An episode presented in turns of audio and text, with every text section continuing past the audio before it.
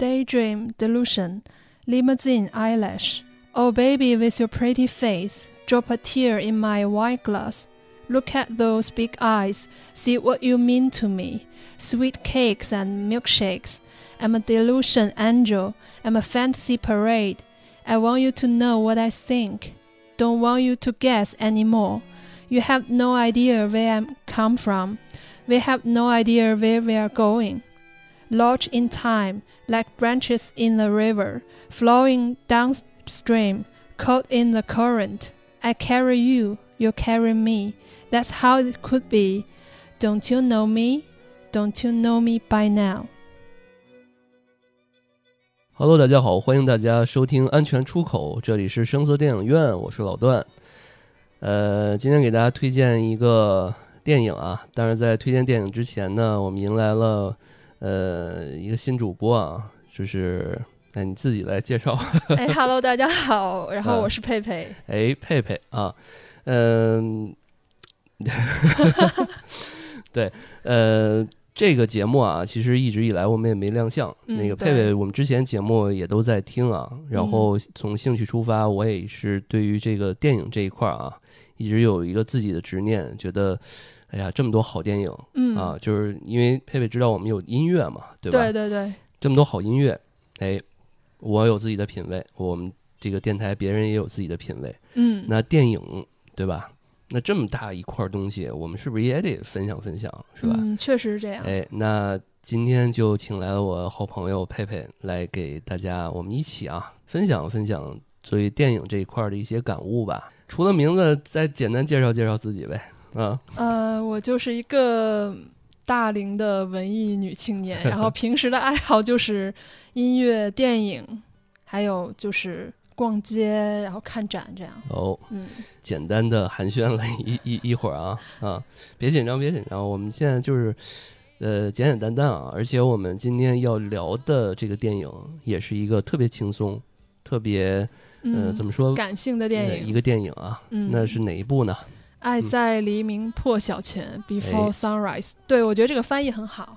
哎，那那个是不是有一首歌还叫这个？我我看了一下，因为其实啊，那个呃后面有一剧情是有一个放胶片那个剧情嘛。啊，虽然我有点跳啊，那个我还专门打开了某云去这个听歌识别了一下，听他这首歌。对，但是我听出来识别出来就是那个 Sunrise 什么什么。哦，不是那首歌，它叫《Come Here》那首歌叫，嗯，然后是 Cass Bloom 的，在九零年代的一首歌。哦，然后关于这个 Cass Bloom 呢，她之前是八九十年代的一个独立的女歌手，但是那个时候相当于呃也没有多出彩，然后比较默默无闻吧。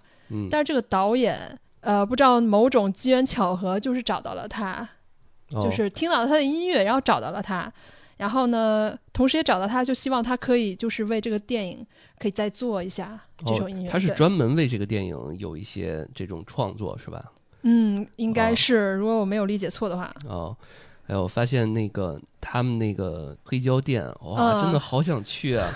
很有年代感。那对啊，我就觉得任何长成什么样的，也不能说长成什么样，就是好多人都在里面看。然后呢，那个男女主对，呃，在这个挑的过程中啊，这男生好像有点小心思，在漫无目的的看，嗯，然后女生就挑了这个刚刚这个佩佩讲的那那个那个拿出来了哈，那张黑胶对，然后两个人并肩站在那里，然后共同戴上耳机去听，哎，那种感觉。我看那个他在去那试听店的时候，正好有一个男的在那儿，正也是特别认真在那儿挑。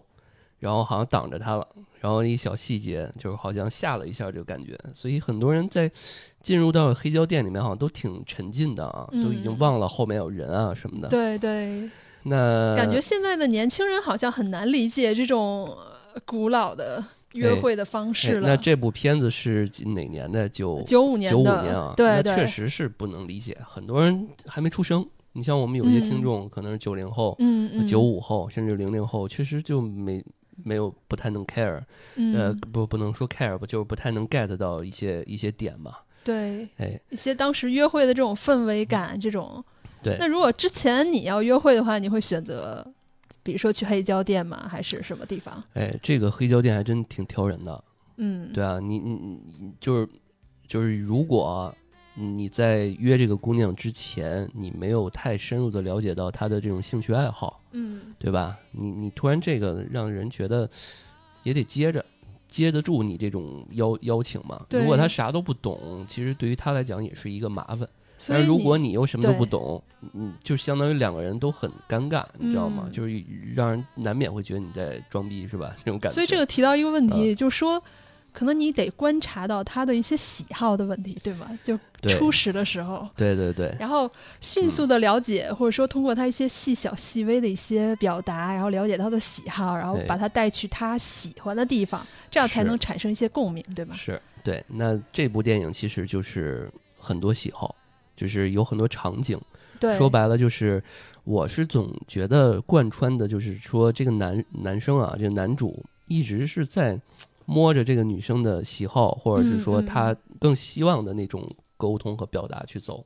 对，因为影片一开场的话，就是他们在去往维也纳的火车上嘛，然后男女主相对而坐，然后听到旁边的老夫妇也好啊，或者说其他人的一些谈话，然后就是有一些反感吧，产生了一些感悟。哎，那两个夫妇。那个吵架的那个，我还看某瓣上有那个具体的他们说的，因为他们说的不是英语嘛，对，说好像是法语还是德语啊？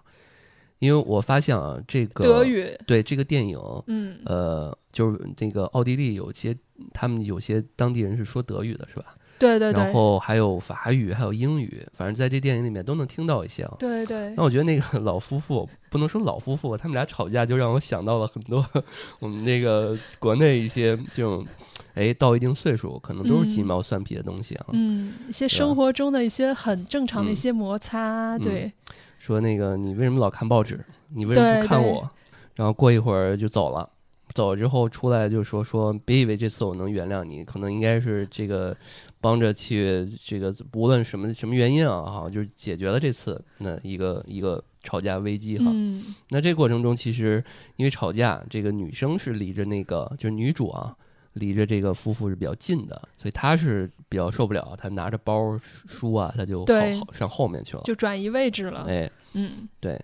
但我觉得全篇好像这男生一直在到处观望，他也没太细致看书，是吧？你有观察到吗？对，好像是，因为他就是本身就是一个比较浪漫的一个个性，自由浪漫的个性，哎，嗯，比较随性，不是说真的是说为了看书而看书，而是说看那个情绪，哦，看我现在那个情境，我想看书就看书，然后我想观察谁就观察谁，嗯，对对，这个浪漫的这个个性和特质，对，反正这这个无论吵架也好，还是说这个姑娘坐他旁边了也好，然后他一直在观察。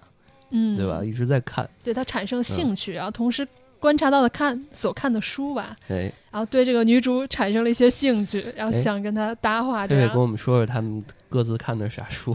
在那儿我也那个暂停了一下，稍微看了一下他们看的书。然后男主看的是海明威的《老人与海》，哦，呃，女主看的是一部可能是哲学和政治方面的书，嗯。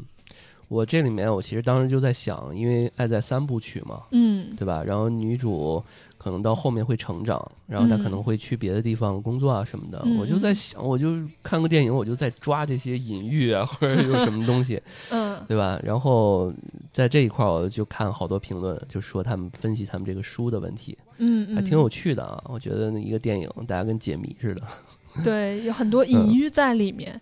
还有包括他看得出可以代表他的一些特质或喜好，还有一些个性，还有哪更多的是可能是家庭背景也有关系，因为这个女主是出身比较好的一个。哦，是吗？嗯嗯嗯，家庭条件比较好的一个出身，然后男主就是比较你知道浪漫主义，比较随性的一个个性，然后之后这个随着情节的推动吧，他们也会有一些小的摩擦，或者说观点上一些不同的碰撞吧，哎。但是这个男主总能很巧妙的去化解，我是觉得就看这个片子，你可以了解一些约会的技巧。哎，那我们一个一个来啊。嗯，好。那个刚刚说到他们俩坐到一块儿了，是吧？对。啊，然后剧情就来到了说这女生，他俩寒暄了两句哈，对聊了聊说你这个啊，是不是这个爱情有些时候就这样，什么什么？嗯。说马上到饭点了，我们要不要去餐车去吃个饭啊？然后。呃，在吃饭过程中，好像一会儿聊聊天儿，是吧？然后呢，一会儿这个摄像机就回到了这个外边的风景了，然后一回来就发现，哎，吃完了。然后相当于其实这里面有一个时间的概念啊，让大家觉得哎，他们俩聊得特别好，时间也过了特别久啊。然后就好像聊到生死问题了吧？一开始，就是他好像讲了一个那个他祖母，就是小时候那个彩虹拿那个喷，就是那个。叫什么？家里面不有那个灌溉草丛的那种喷的那种管吗？嗯，他往天上摁着一块儿，然后他往天上喷就能看到彩虹。然后他说，这个祖母去世的时候，就好像在看到，就在那个彩虹那儿看到了他的祖母。对，我觉得如果撩妹啊，看就是能跟 小姑娘撩到说，哎，我们从天南海北，你从哪儿来，我从哪儿来，然后呢，那个又聊到生死，这还挺挺能聊的。我感觉就是触及心灵的一个话题吧，啊，就如果你肯跟一个人交流你最心灵深层次的东西，那你觉得说明是你是一个，对我觉得很打动人的一件事情，这个事儿。那你觉得一个陌生人，嗯，这个认识到什么程度可以聊到这个层面？我觉得还是说看那个交流程度吧，嗯，就如果很浪漫。对，不太，我觉得不太跟时间有关系，还是看人是吧？对，还是分人，就可能你很快的进入状态，嗯，然后你们在对某些观点上惊人的一致，或者说发现真的是找到了共鸣，然后你就很喜欢倾诉，嗯，然后好像他们那个聊天过程中说的是说这个女生要去哪儿来的？去巴黎是吧？对，去巴黎。然后这个男生好像是要去维也纳。对，然后在在维也纳住一就待一宿，第二天坐飞机回美国。美国了，对。然后他就说，为什么说到生死？他就说说这女生，呃，不敢坐飞机啊，他 他说他怕掉下来什么的啊，然后就好像聊到这个事儿了。那我觉得第一幕最核心的第一幕就是说，这个俩人可能要分开了，是吧？因为下一站就到维维也纳了嘛。嗯，对，对吧？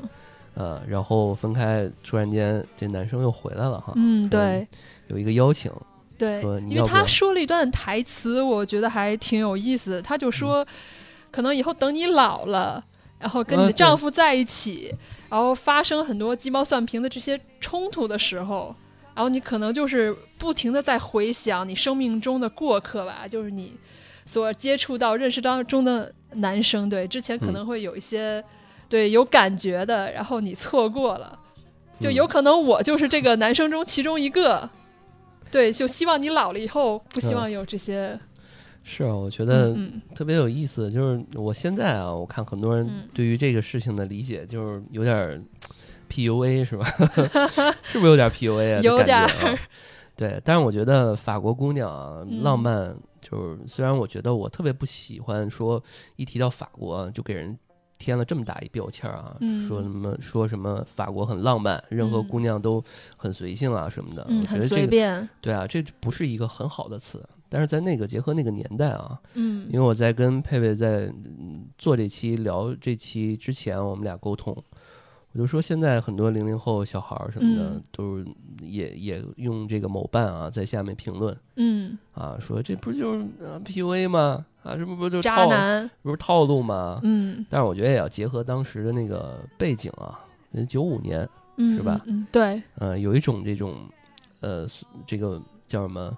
因为我们看那个维也纳，他们当地有话剧，有人在演演奏啊什么的，有点这种文艺的这种。这种感觉啊，嗯，对吧？那对浪漫主义萌芽的地方，还有包括音乐之都啊，当地的人会比较随性一点。嗯，而且我就想讲到一点，就是中西文化差异这样的，就可能在老外的眼里，啊，我的爱我就要勇敢表达，啊我不会过多的计较这个结果还是怎样，但是我一定要就勇敢的去尝试，嗯，因为我不尝试的话，我就永远不知道结果。是，我觉得这女孩好像也没想多久，对对吧？好像就是嗯，就是好像听完之后，他已经很那什么，因为他的台词很打动人。也就是说，现在你可能看起来很疯狂的一个举动，但是在你老了以后，跟你丈夫吵架的时候，然后你回味的话，你还有这么有意思的一段经经历吧？嗯，我在平淡的生活中有这么一段经历。我相信这种方式，其实在现在也适用。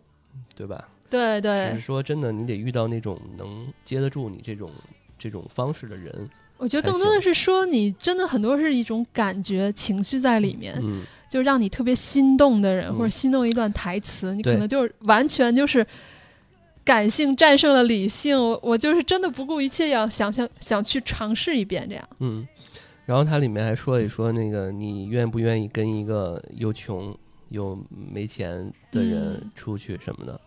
对，我觉得他可能还不见得没钱，嗯，或者是说这里面对于财富这一块的这个说的很弱化，嗯，发现没？他只是说可能就是一个自我调侃吧，更多的是对你要说有钱，对吧？嗯嗯，就另外一个那个。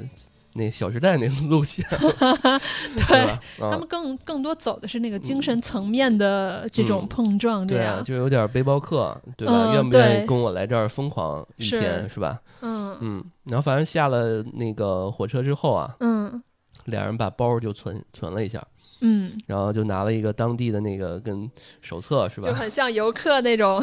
对，然后在桥上就碰到了两个年轻人。对，嗯，然后聊了聊啊，就是真的就很很跟我似曾相识的感觉啊，就对，好像就是自己也是这样的。之前，对我们去一个地方玩，不都是事吗？嗯，而且我觉得很好啊，就是这男的很擅长交流，我觉得就是给女生展示自己的魅力嘛。其实一直在不停的展示。其实其实有些时候我去一些地方也是这种这个这个所谓的价值观啊，嗯，因为你你会发现你去一地方。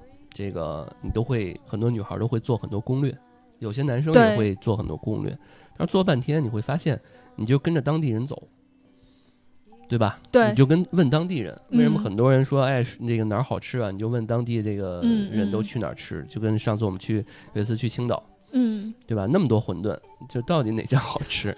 你就得到底哪儿的啤酒好喝，是吧？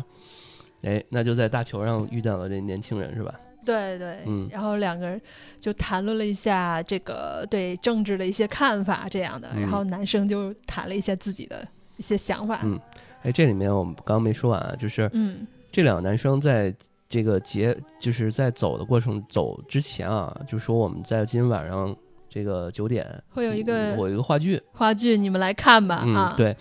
然后从这儿啊就埋了一扣，我一直说什么时候他俩去看，什么时候他俩去看，最后也没去。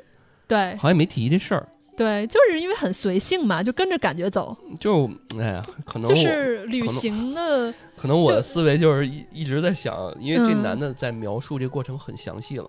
他说我是扮演那个抽烟的奶牛，嗯，对吧？就有点像是那种嗯讽刺小说的那种感觉的那种话剧改的那种感觉。对，嗯，反正也挺好，我觉得这个可能跟就是德国人、奥地利人的。个性有关系，他们就是一个非常严谨的民族。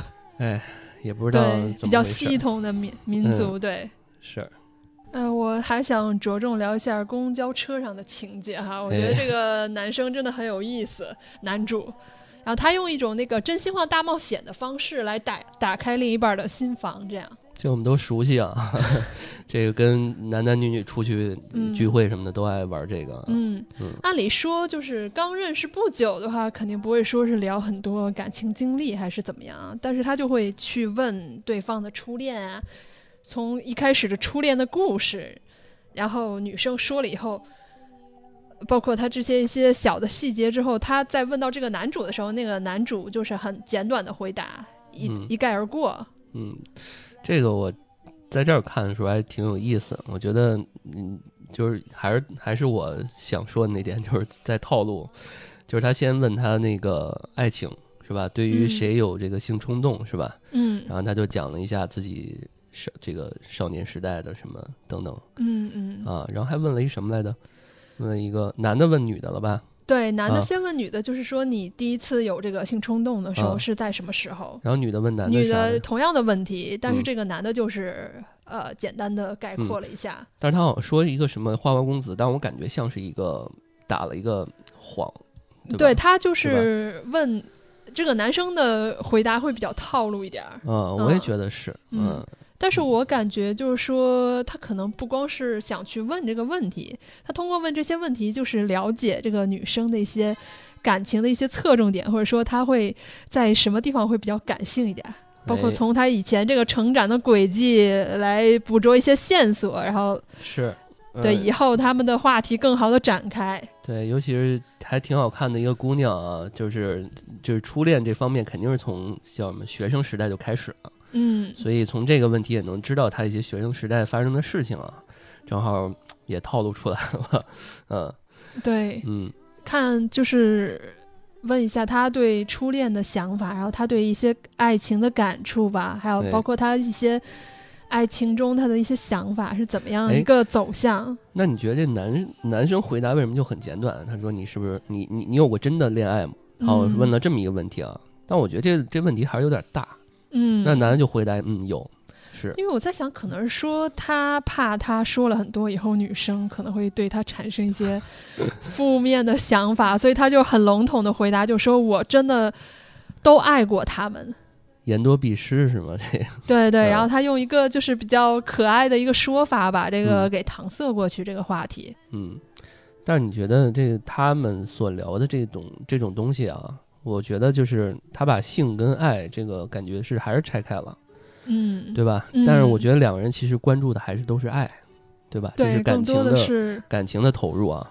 然后我觉得这两个真的是从这儿我就觉得真的是高手过招啊。嗯嗯，女生其实我你要仔细想，其实也挺套路的。嗯嗯，她拿了一个就是游泳的那个，哎，夏令营。对，年轻的时候本来是她喜欢这个男生，他就是想跟他告白嘛。然后，但是他就是没有说。然后这个等这个男生主动来跟他告白，然后但是他就是说你应该去追另外一个什么。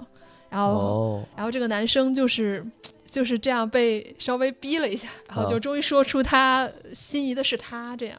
哦，哎呀，我觉得挺挺有意思的。我觉得他们这种对话啊，不仅是在那种九几年的欧洲啊，就是我觉得现在放在现在也挺似曾相识的啊。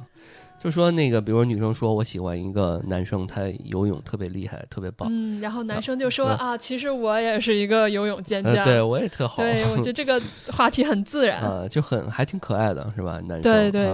但是我想说一下，就是我的理解啊，这个女的是这个女士女主是很就是感性，然后在爱里头陷入很深，但是她有同时有保持着一份理性。哎，这怎么说？对，比如说他讲到一个理论，就是说爱情对他来说的话，可能不是一个永恒的东西。这他这个哲学书没少看。对，更在乎的是一个过程，就是他们相处的一个过程。然后即使就是以后结果不是特别完美的话，对他也觉得是一个很好的一个体验。这样。嗯。哎呀，所以公交车这个真心话大冒险，反正都是。嗯，侃侃而谈，谈了好多，有感情，还有底线，是吧？对，就他他问了这女生说：“你最不能接受的是什么？”啊，嗯，是吧？女生回答也挺也挺好啊，就是我觉得他们这个表达能力都特特别强。没有，就是说，可能在一个好的范围里头，你就真的是想。真心的去跟对方去交流，或者说交换自己的想法，这样。哦，就我跟佩佩在聊之前啊，我就在想，我说为什么这个话这么密啊？就是这个电影，但是我回头回头一想过来，就是大家其实也会能感觉到，真的两人特别投机的话，真的是话不断啊，嗯，是吧？就是一直在两个人都在说，感觉时间不够用了。我也有过这种经历。就说，如果真的找到一个特别投缘的话，人的话，你会觉得时间过得真的很快。你们可能就是在一起聊，从早上聊到晚上，然后聊到日落，然后切换不同的场景，然后好像就是有跟他有说不完的话题。是，人生就是有很多想跟他表达的事情。我看某瓣底下评论都说说他们都不累吗？要是我这么着，我得。都都都不行了，都累的可能就现在现在这个社会大环境的话，这样的可能会比较难能可贵，因为每个人可能精力有限吧。所以我为什么觉得有些人旅行啊，就是最最完美的意义就在于说，你只要到了那地方，感受它就好了，也不要安排太多的行程啊什么的。就是感受这个地方就好。你没有任何的负担，你没有任何的包裹，你可以完全做自己。然后他们相互不用在乎对方的，比如说地位啊、阶级啊，它其实就是一个呃释放真自我、展现真自我的这么一个过程。对他们好像聊了好久才说了对方叫啥哈，我看下了火车，对，嗯，也没多久。那公交车之后，公交车之后，他们就是进了一个进了，好像是那个那个什么嘛，就是黑胶是那一块吗？对，黑胶唱片店啊，然后他们应该就是挑选那个唱片啊，他们应该就是坐那个公交去去那店吧。啊，我觉得你就是，我觉得他们就是各种场景切换啊，他没有时间的概念，就是让整个随意的漫游，然后可能看到路上看到什么吸引自己的地方，他就随机下车这样。嗯，然后他们进了那个黑胶店的时候，然后呃，我记得女生就是随手挑起一张黑胶吧。哎，这是我们刚刚开头。提过的那个啊，嗯，对吧？就那，然后两人就进去听了啊，嗯，对，肩并肩的听，然后听的同时也分享了一些对这个歌词的一些想法，对对，各种情境，然后涌上嗯。心头，对，反正给了一个特写，嗯，两个人相视一笑，是，那我们就来听一听这首歌吧，嗯。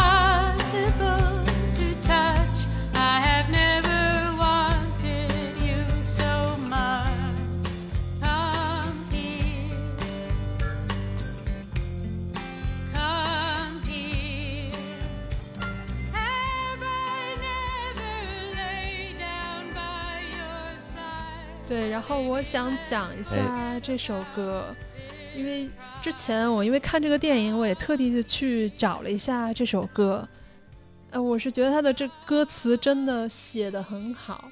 哎，我是听旋律还挺那啥的，但我没怎么关注歌词。嗯，这歌词对于你来讲有什么感触吗？啊，他可能讲的是一个就是爱情的一个状态哦，然后呃一种。若即若离，患得患失，然后同时深浸于爱情中的一种，呃，惆怅一种感觉吧。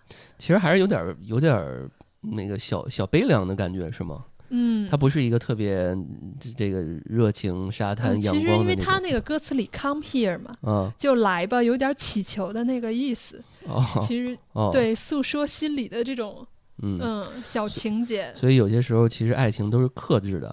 都是有一种隐忍的感觉在里面。嗯，其实我觉得这首歌跟这个词曲人、演唱人的当时的一些心境也有些关系。然后当时他在八九十年代的时候是一个名不见经传的一个民谣歌手，因为当时那个大环境下，哦，很多比如说呃才人涌出啊，所以他就不是一个很出彩的一个。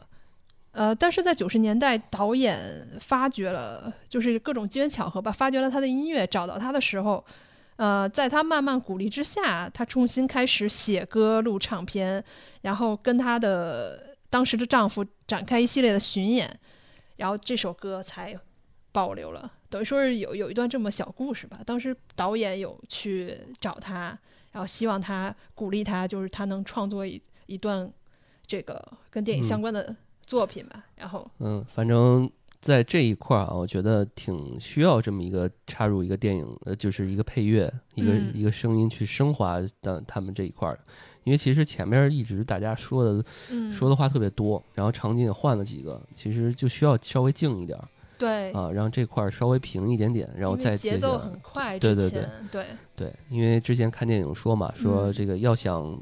呃，让时间拉的长一点，但是你又要拍一个很短的时间，嗯，你就换场景，各种换场景，对。然后关于这个歌，还有包括这个作者，然后我自己有一个感悟在里面，因为当时我也处在一个比较低潮的一个过程中，就遇到了一些挫折，有挫败感，嗯。然后，但是听了这首歌以后，呃，我产生了一些感悟，我觉得，呃，就是更多的是要爱自己吧。嗯，去认识自己，去去爱自己。然后可能这个词听起来就是很陈词滥调，就是每个人都会产生这个想法。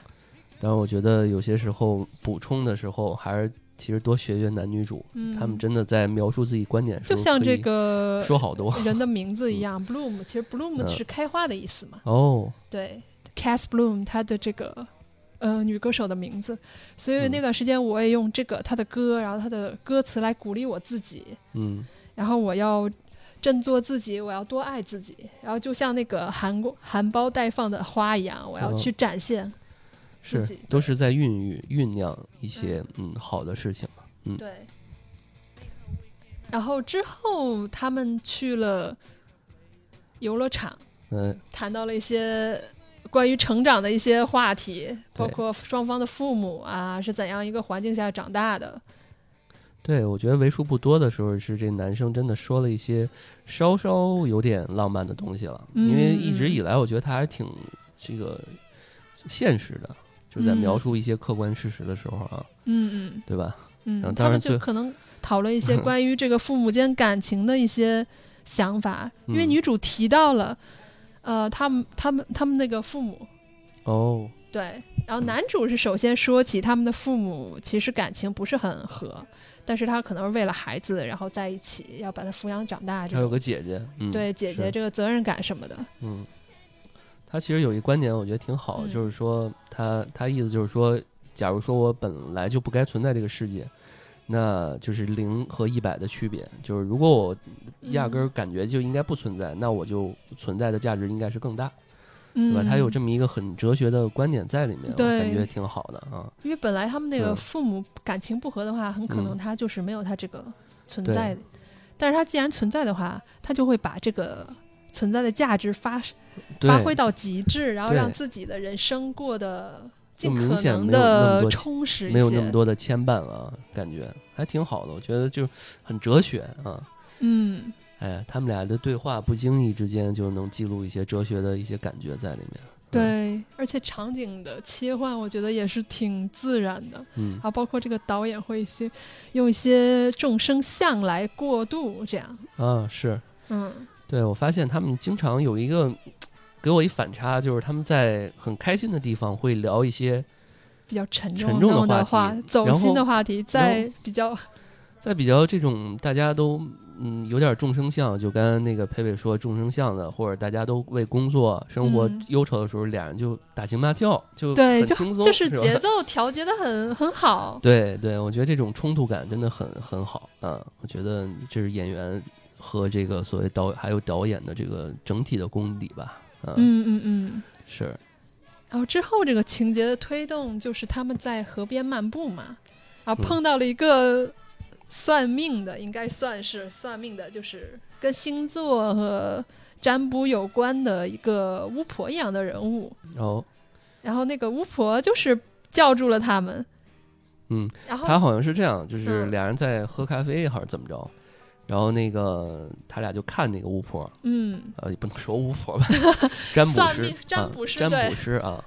然后呢，就说你看这人在给别人算命啊，然后他男男主其实啊对他的态度不是很友善，嗯因为他就觉得可能他就只是说靠骗别人为生的，对，然后女主就说：“哎呀，不好意思，不不，坏了坏了，他在看我了，我刚刚有个对视啊，他不该不会过来了吧？哎，坏了坏了，又过来了。结果就真的嗯。给他们看了一下啊，嗯嗯。然后说起这个女生的话，以后会是一个变成一个很完美的女人，哦，嗯。嗯。然后包括他们的星座啊，然后包括讲了一些什么心情调节，就是说在你比较安静的时候，你才能找到真自我，这样。嗯。嗯，一些一些所谓的冠冕堂皇的话吧，嗯，但是在女主看来就是挺挺浪漫的一个陈述。是，反正一直以来女主都还比较比较感性这么一个，嗯。嗯。然后嗯。接下来他们去了一个酒吧，然后玩起了弹珠，啊，对那一块儿啊，然后在这儿终于，这个男主问了他想问的问题，就是嗯。你有没有现在有没有伴侣？哎，是不是你去巴黎有一个男朋友在那里等你，还是怎么样？是，反正也憋了很久了。这就是刚刚我们说的，就是在又又是在这种轻松的场景聊一些比较 严肃的话题了。嗯嗯。然后女主可能讲了她之前有一个男朋友，然后她爱的非常的投入和沉浸，然后以至于男方会觉得对她来说是一个负担吧，然后阻碍她前进，然后阻碍她就是继续艺术创作的一个障碍，这样。嗯。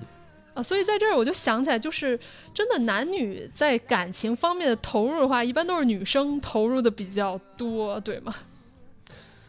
嗯，刚刚其实有一个场景，我们我们忘了说了，就是那个他们俩互相打电话那一块儿啊，那是之后吗？对，之后的场景。啊，我觉得那可以提前说一下啊，就是点一句啊，待会儿我们再再细致去说。嗯，就是那个呃。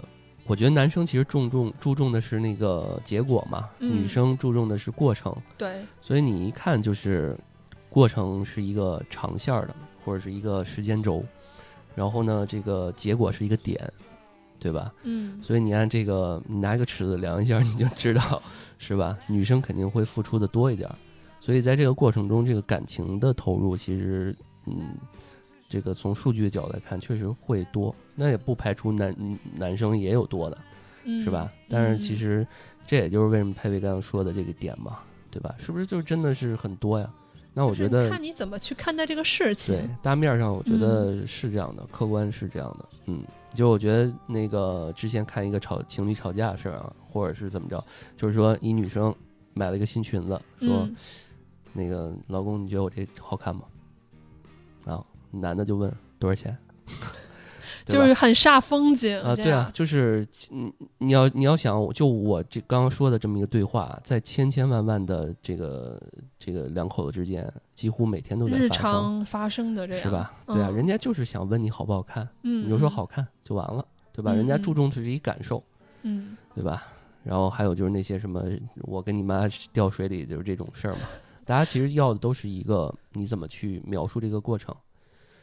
对吧？嗯啊，反正这个没解没也没有答案，是吧？对对，更多的可能就是说一个人生的体验，一个过程。嗯，反正扯远了啊，我们继续来说。对，然后之后就是进入到这个我最喜欢的一个情节，就是他们在咖啡店里面互相打电话，这样。哎，啊，刚开始就是切换场景，是周围不同的人在用不同的语言，然后诉说的不同的话题。对对对，有有最近生活怎么样？然后呢？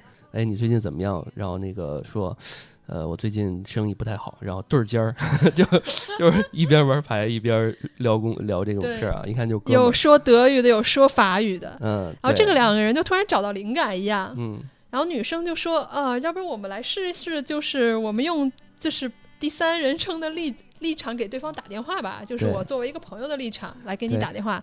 然后就是男生扮演这女生的闺蜜，对对吧？然后打电话，然后来跟她诉说这个体验的过程。哎，嗯，然后女生就提到了我本来是在一个列车上去往巴黎，但是我遇到了一个很帅的一个男生，他有着蓝蓝的眼睛，长长的睫毛。嗯，本来我的心情很糟糕，因为旁边一对夫妇的一些争吵、一些琐事，打乱了我看书的思绪嘛。嗯。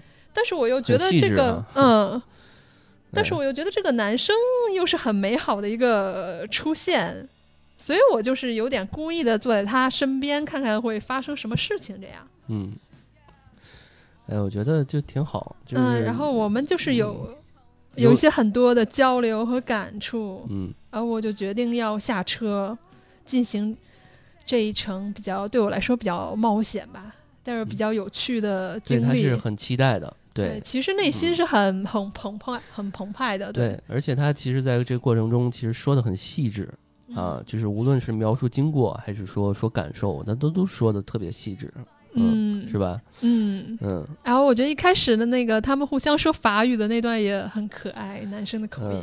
对，就是他没有出戏，对吧？他说：“哎，我最近在练英文，要不我们说英文？”嗯，对吧？嗯，对。然后男生跟他搭配也是很配合啊，还有两个人。对，就找到那个乐趣在里面。对，我觉得这一段啊，我觉得现在就是情侣之间，我一定要学一学嗯，就是挺好玩的。我觉得算是一种所谓的小情沟通的小情调吧。沟通的方式吧，啊啊一个小技巧。对啊，很多人都说，哎呀，我我男朋友没情调啊，我女朋友也没情调。那我觉得这些是不是可以去学一学？尤其是嗯吵架的时候，我觉得可以通过这种方式。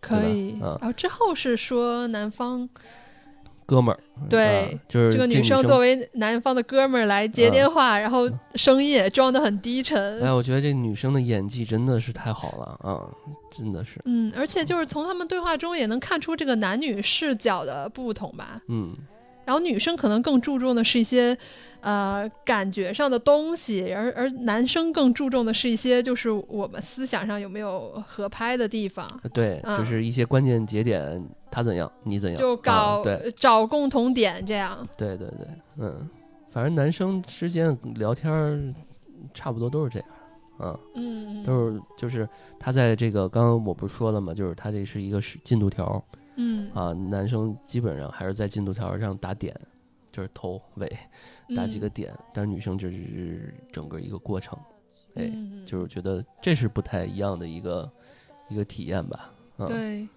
而且就就当时可以抛下自我，然后用别人的视角来阐述，也是真的特别有意思的一件事情。哎，但是你没有尝试过，对吗？其实，我没尝试过，我觉得还挺挺好的。下次我嗯们也许可以来试一试。对啊，我觉得不光情侣啊，我觉得你的好朋友，你嗯，比如说，假如说啊，你跟你好朋友吵架了，嗯，嗯对？吧？然后你可以换一个别的视角啊，嗯。然后用一别的视角跟他说，呃，你最近怎么怎么样嗯啊，对吧我觉？得更多的是说，你可以把主观比较不好意思说出来的事情，然后嗯这样可能更更容易表述出来，更直观的表达你的感觉和感情。对啊，甚至我觉得这事儿都可以跨物种。你家里要养养宠物，养狗养猫 啊，你就比如说你惹你媳妇儿生气了，你就举着你家猫和狗，你就说，哎呀，你最近。据说妈妈最近不开不太开心啊什么的，对吧？这就是一种又有情调，嗯咱又能体现咱们把这事儿解决的态度，咱还就是就是高情商吧，嗯嗯，对？吧？啊，嗯，我觉得这挺好，我觉得这是为什么佩佩喜欢这一段儿啊？我觉得确实是对于我们来讲情很放松。我觉得这段这段真的是特别放松。，对，是的，嗯。嗯。然后之后就是他们感情升华之后，他们有去嗯在草地上嗯，对，躺下一起该就是看星空，这样。应该就是当天要结束了，嗯，嗯就是最后一个目的地了嘛，一天，对吧？嗯，首先他嗯们是看了去一个大概是维也纳的一个古老的建筑上面有看，好像还去了一个教堂吧？嗯，先去了教堂，嗯，当然，我觉得之前还去了墓地，是吧？就是这些小的一些地儿，我们就不多说了啊，嗯对吧？这些小的点，嗯，无论是它其实其实这里面塞的挺满的，有跟父母的关系，然后也有跟爷爷奶奶，就是祖母、祖父、祖母的关系还。有自己的成长背景啊，嗯之前感情经历啊。，对对对，其实真的就是两个人，其实我觉得嗯，聊到这儿的话，大概对对方的一个什么脉络，大概能嗯了解清楚了，对方的一个成长轨呃轨迹还有对方的一些什么。其实我这里面我觉得嗯觉得刚刚佩佩讲他们到草地上了，是吧？就是今天嗯最后一个环节了，这里面我觉得是他们最纠结的一块儿。嗯，就就是到底应不应该进一步发展？对，然后再有一点就是说，他们把要不要进一步发展和未来要不要建，在建这件事情上揉到一起了，就好纠结。我觉得前面都是很就是跟走感情了嘛。其实真的是说，因为投入感情进去，嗯你才想要有一个结果和有嗯，对啊，继续下去。这女生就说了，说我不想这个发生关系，是吧？因为这个我不想说未来，就是发生关系，我们大大体上可能就不见了。然后我不想成为你未来跟哥们儿聊天的时候一个谈资一资个对啊，我在哪儿去遇到一个姐们饭后儿啊闲聊的一个谈资，这样、啊。对，我觉得挺好啊。嗯就是一开始我是觉得不应该这么结合，但是我又觉得这事儿确实是应该这么结合，符合嗯他们俩的、比较理智嘛。对啊，嗯，但是我感觉还是发生了，嗯，因为有时候你、啊对嗯，控制不住对嗯男生说了一番话吧，嗯，嗯对。但是其实有些时候，嗯，到后面到这一块儿，我觉得还是明显的感觉男生更这种叫什么动物性的这个本能 又起来了。没有，我觉得是一句话，就是在一个对的时间、一个对的地点、一个对的气氛。其实能看到他在克制嘛，但是也也不太那什么，因为其实这一段儿，他们俩在一个船上哈，在聊这个，呃，到底要不要见这件事情，其实聊了半天了，但是貌似没结尾，没没有结果，然后又在草草地上聊了半天嘛，嗯，对吧？对。嗯，但是最后还是说，一个重点就是跟随心而动吧。嗯，是，反正就第二天了。嗯，然后最后还是说两个人接吻，然后对，嗯，很美好的一晚是度过了。嗯啊，第二天清晨的时候，他们就是游走在大街小巷上。这没有关注一细节，女生换了一套衣服，好像，嗯，换了个裙子，我印象中，嗯，所以很多人发。就是因为很多人都在描述说他们到底有没有，因为他把这事儿，呃，跟见未来见不见绑一起嘛，所以这个还是有必要去探一下到底有没有嘛。但我觉得应该是没问题的，应该就然后咱们就在路边儿，是吧？嗯，路边游走，然后其中有一个细节我很喜欢，他们走到了一处名巷的一个地下室嘛，然后听到悠扬的风琴声，哎，出来了，然后就在这个时候。感觉这个全片的这个感觉就出来了。嗯，对，就是跳舞嘛，对吧？就是嗯，释放自我。对，嗯。其实我之前在看那个《La La Land》的时候，嗯，就是他们在月光下跳舞什么的，一有点感情升华就要跳舞。嗯嗯。啊，我就想到这个点了。因为就是现实生活中很难发现，呃，很难发生的事情。对。又不顾及旁人的目光，然后做一些你想做的事情。嗯。哎呀，反正那个他们应该是往下看那个人在弹，是吧？然后就是还是没有打扰人家，他们俩就背对着那个地方找开始跟随着音乐，然后对，反正动作也没有很大，但是他们自己还是很享受这个过程的。嗯嗯，就是很愉快、很愉悦，做自己的一天。是，然后接下来好像他们就去一个喷泉底下坐着了吧？嗯，最后聊到了真的是说要不要见的问题。嗯，反正这事儿感觉也没没没没沟通好。嗯，然后这个男主就当时就念了一首奥登的诗嘛。哦。之后女主把这个男主送到了车站，目送这个车男主上这个火车。终于在最后一刻，然后他们约定了一个时间，匆匆的约定了一个时间。哦，哎，好像是女主坐火车吧。哦，对，啊，是吧？然后因为男主说他要坐飞机走嘛，对对对，嗯，女主去巴黎，嗯，对，然后全篇结束，对，是吧？嗯，反正我们剧情这块儿就就这么多了，嗯，但是那个，呃，我记得那个佩佩推荐这个电影的时候啊，还跟我强烈的说了一下，就是说，呃，对于这个电影的感触还是挺多的，对于这个电影在某瓣上，呃，也。写了好多东西啊，因为我本人是一个挺懒的人，我也真的很少写东西笔头上。嗯，但是当时这个真的是我第一篇写的，在豆瓣上写的影评，为了这个电影。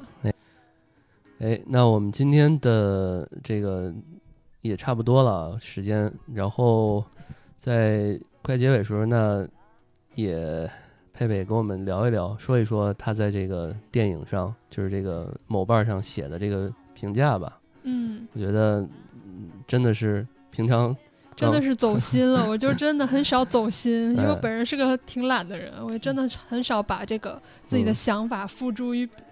是给我发过来的时候，我看了一下，哇，这一大段儿。好，反正我是不会写这么多的。我来读一下吧，真的是我写的一篇影评，关于这个电影的。好，依稀记得很久之前就看过这部电影，之后又陆陆续续的看过几次。随着感情的起起伏伏，每次看都会产生一些新的感触在里面。在这个情人节的前夜，我也选择了重温一遍当初的感动。电影开始于一段火车上的巧遇：美国青年 Jesse 在布达佩斯开往维也纳的火车上巧遇了法国女孩 Celine。Jesse 会乘坐第二天早上的飞机回美国，而 Celine 则会返回巴黎的大学。可两人因一本书而结缘，并一见钟情。在火车到达维也纳前，Jesse 成功的说服了 Celine 一同下车，探索并这个城市，并共度一个浪漫的晚上。Jessie 淡淡的说道：“你跟我在维也纳同游一天，我们有机会互相认识。如果我是疯子，你可以立刻搭下一班火车离开；如果我不是，你也可以了解我的为人。二十年后，当你的婚姻亮起红灯，或者你开始幻想当初如果嫁给其他男人时会如何，然后你会想起我，想起我也不过是个乏味的废物。你会庆幸自己嫁了一个好老公，不再胡思乱想。”所以现在跟我下车，可以挽救你二十年后的婚姻。他们之后一起去了唱片店，去了游乐场，去了墓地，并在游览车上分享着过去的种种。他们的言语总是能激出不一样的火花。在游览了一些地方的同时，他们的心灵和感情都有了碰撞。原本陌生的两个人不期而遇，却又火花四射；没有轰轰烈烈，却又恬淡而愉悦。心灵相融的交流，所有的情愫慢慢渗透，潜入心坎。在落日余晖前的摩天轮前亲吻之后，他们突然感到他们之间似乎有种很神奇但又难以言喻的联系。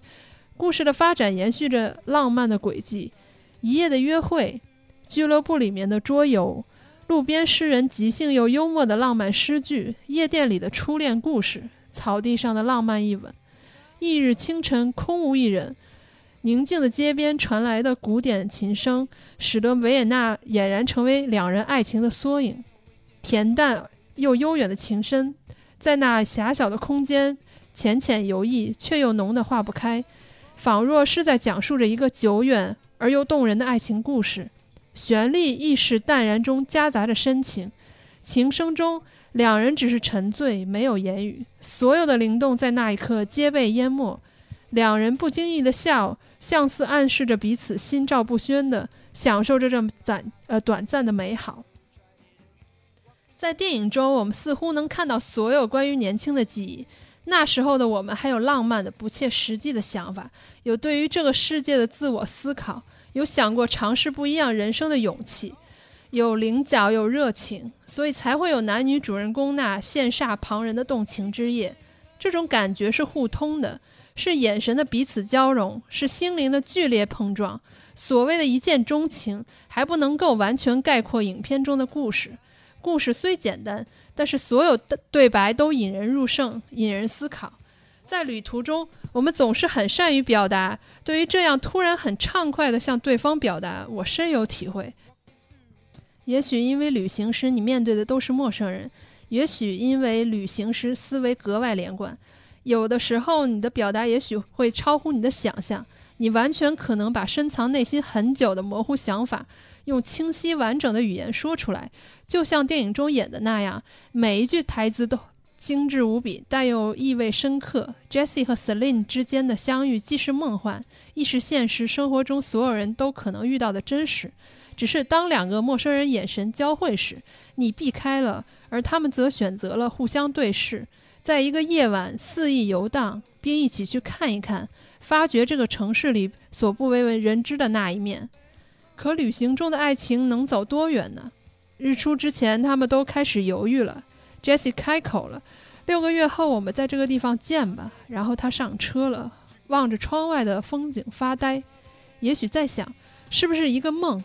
我也许该把这一晚当做人生最美好的一个回忆，然后终生不相见。阳光温柔地照射在男主角的脸上，男主角坐在机场大巴上，心中同样一片惆怅。结局似乎是很宿命的，所有的美好只够留恋与回味，但却不能久存。足够的浪漫和冲动，青春既是如此，没有什么好后悔的。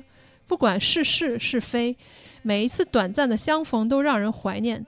等我们老了，记得时光也许仅仅几天，但就让缺憾存在一点，因为那是完美的一部分。人生若只若初见，有人愿意下车陪我一行吗？哎，那其实，在结尾的时候，还想让佩佩给我们再读一读，刚才有一段就是那个街，就是河边那流浪汉，嗯啊做的那首诗的。但我想一想，这要不放在开头吧？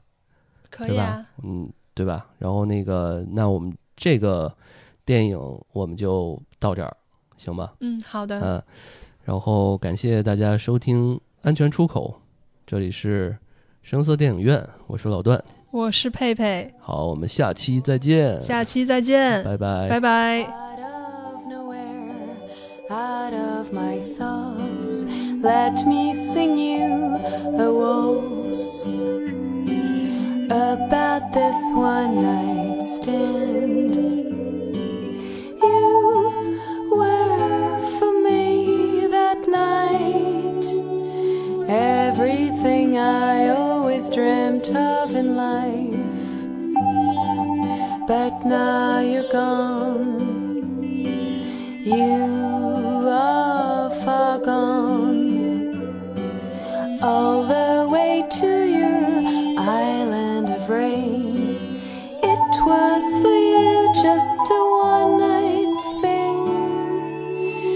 but you were much more to me, just so you know. I hear rumors about you about all the bad things you do.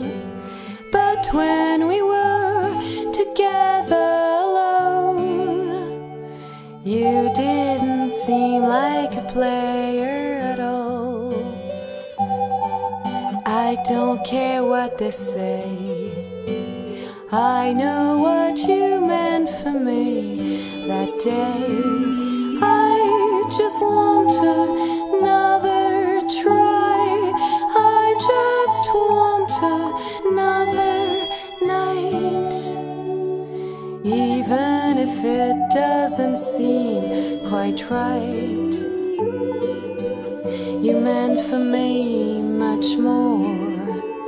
Than anyone I've met before.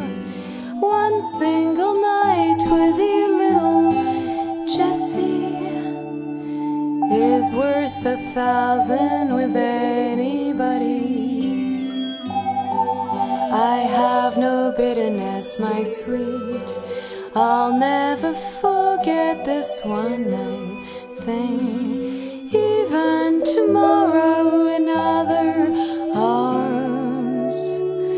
My heart will stay yours until I die.